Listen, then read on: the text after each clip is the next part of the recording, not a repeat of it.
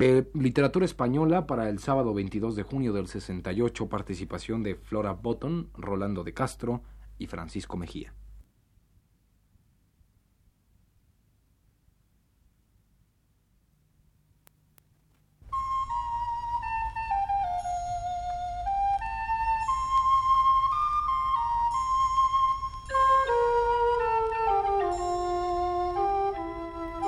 Señoras y señores, muy buenas tardes. Este es el programa Literatura Española.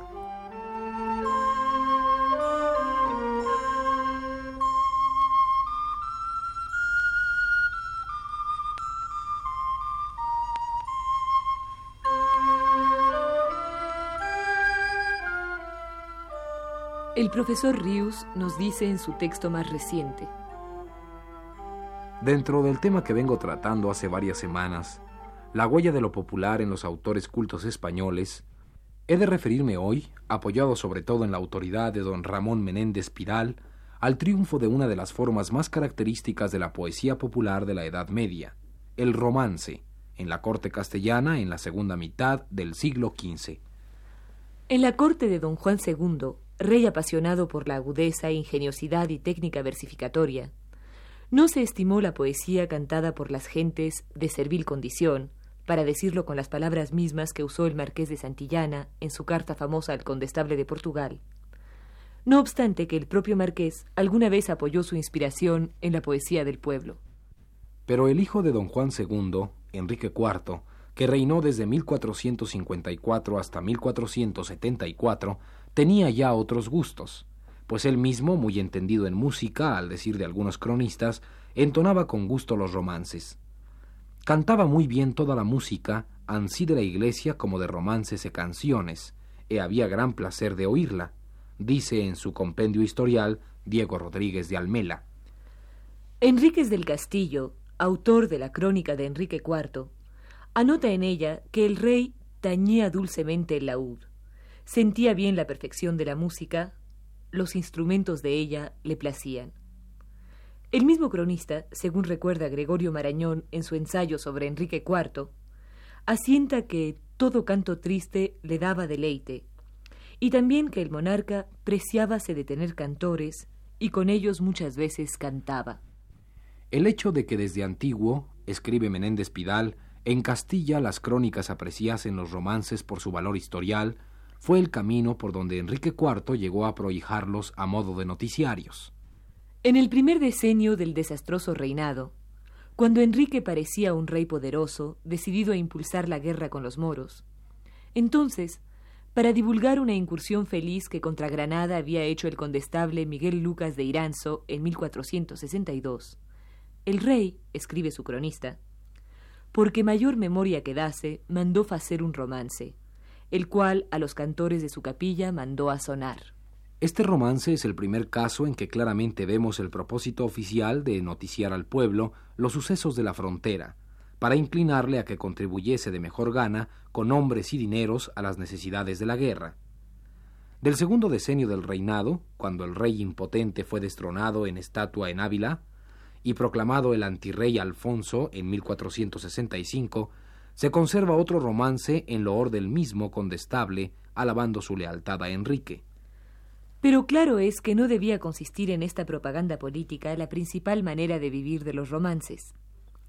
Los romances, fuesen informativos, históricos, heroicos o caballerescos, iban siendo en Castilla cada vez más el canto de todos, no sólo de labradores o de artesanos, como decían Juan de Mena y Santillana, pues sus bellezas estilísticas y musicales los hacían gustosos para cualquiera que no fuese un gustador exclusivo de los antiguos poetas de la corte de don Juan II. Por otra parte, la decidida maurofilia que con tanto escándalo practicaba en sus costumbres Enrique IV, contribuiría en mucho al auge de ese género romancístico. Recordemos uno de estos romances, que se refiere a un suceso acaecido en el año de 1410 la toma de Antequera por los cristianos y el dolor que la noticia produjo en Granada.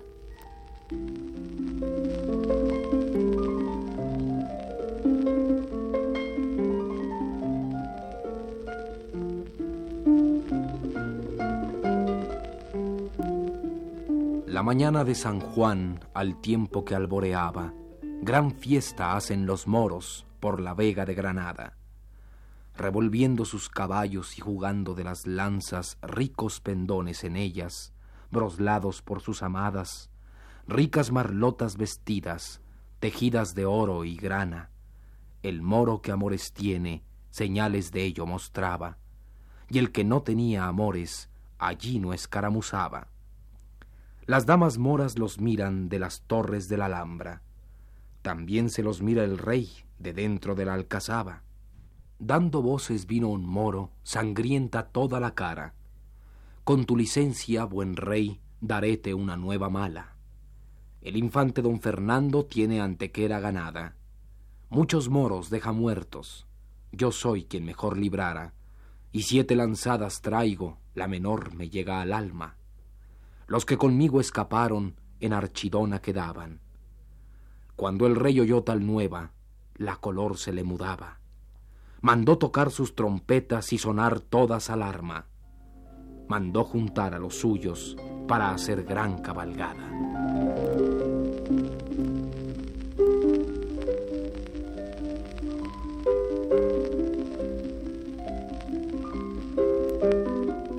Después, bajo los reyes católicos, el romancero vive ya a sus anchas en la corte.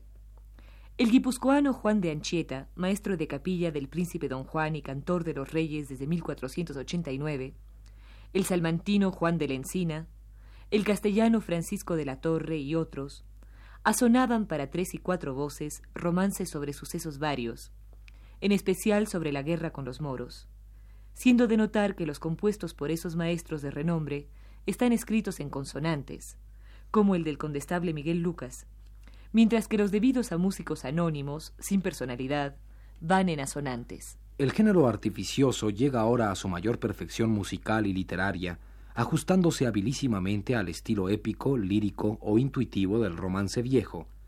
Y es que los romances tradicionales servían de modelo, pues tenían también cabida en el canto cortesano. Los mismos maestros palaciegos sazonaban los cantos antiguos. Juan de la Encina tiene un pésame de voz el conde a cuatro voces. Un fecundísimo compositor, Millán, muy de moda entonces, asuena dos romances carolingios, Los brazos traigo cansados y Durandarte. Así corren los versos de este último.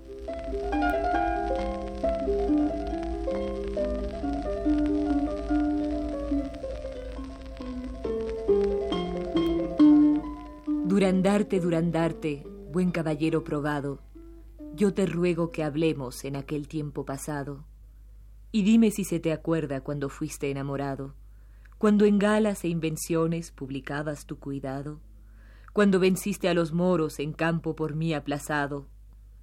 Agora, desconocido, di, ¿por qué me has olvidado? Palabras son lisonjeras, señora de vuestro grado, que si yo mudanza hice, vos lo habéis todo causado, pues amasteis a gaiferos cuando yo fui desterrado. Que si amor queréis conmigo, tenéislo muy mal pensado, que por no sufrir ultraje moriré desesperado.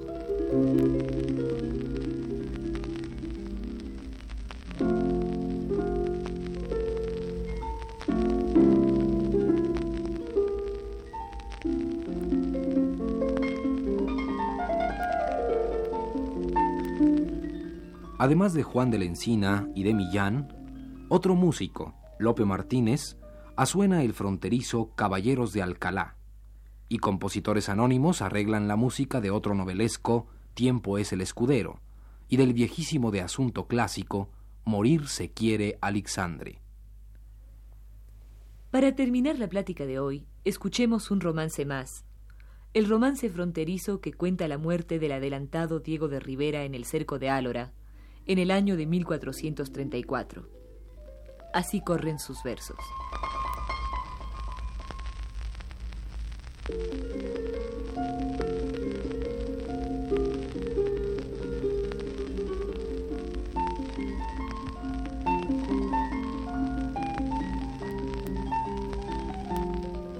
Álora la bien cercada, tú que estás en par del río, cercote el adelantado, una mañana en domingo. De peones y hombres de armas el campo bien guarnecido. Con la gran artillería hecho te habían un portillo. Viérades moros y moras subir huyendo al castillo. Las moras llevan la ropa, los moros harina y trigo, y las moras de quince años llevaban el oro fino, y los moricos pequeños llevan la pasa y el higo. Por encima del adarve su pendón llevan tendido. Allá detrás de una almena quedado se había un morico, con una ballesta armada y en ella puesto un cuadrillo. En altas voces diciendo que del real le han oído, Tregua, tregua, adelantado, por tuyo se da el castillo. Alza la visera arriba por ver el que tal le dijo. Asestárale a la frente, salídole al colodrillo. Sacólo Pablo de rienda y de mano Jacobillo, estos dos que había criado en su casa desde chicos. Lleváronle a los maestros por ver si será guarido. A las primeras palabras el testamento les dijo.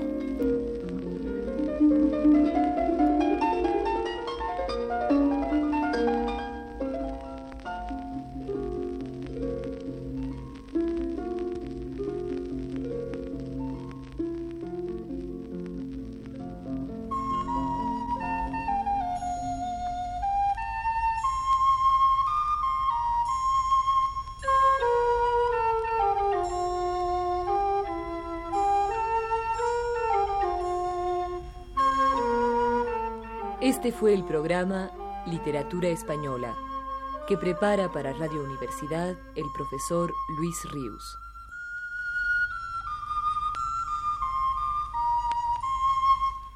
Realización técnica de Francisco Mejía. Voces de Flora Botton y Rolando de Castro.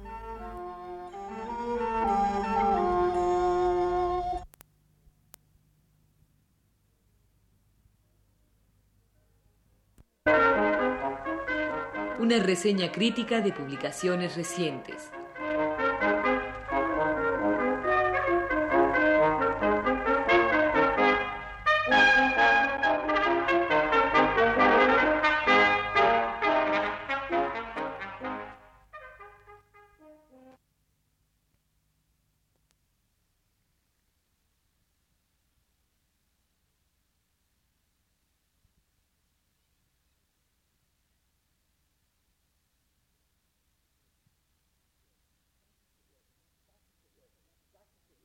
Casi se logra, y esto lo han aceptado los propios norteamericanos.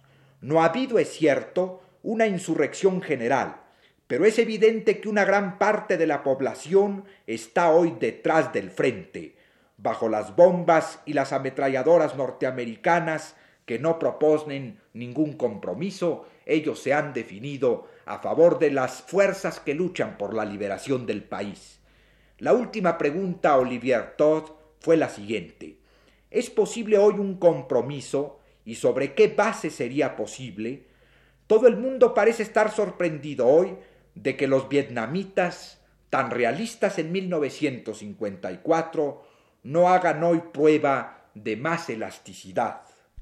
Los vietnamitas precisamente quieren evitar hoy los compromisos como en 1954 que no desemboquen en una situación estable puede haber naturalmente modalidades de aplicación. En la actualidad, todos los dirigentes de Hanoi y del Frente afirman, a partir del momento en que nos encontremos en la mesa de las negociaciones, seremos serios y comprensivos. Puede haber seguramente una ampliación de la base del régimen que se instalará en el sur alrededor del Frente de Liberación Nacional. El Frente lo ha demostrado últimamente suscitando y aprobando la formación de comités revolucionarios distintos a sus propios controles.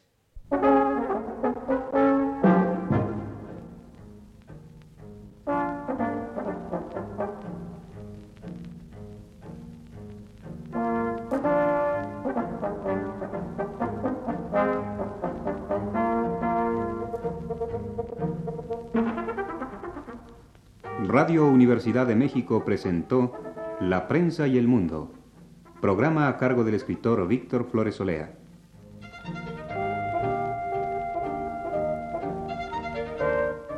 Les invitamos cordialmente a escuchar el siguiente de la serie el jueves entrante a la misma hora. Muchas gracias y muy buenas noches.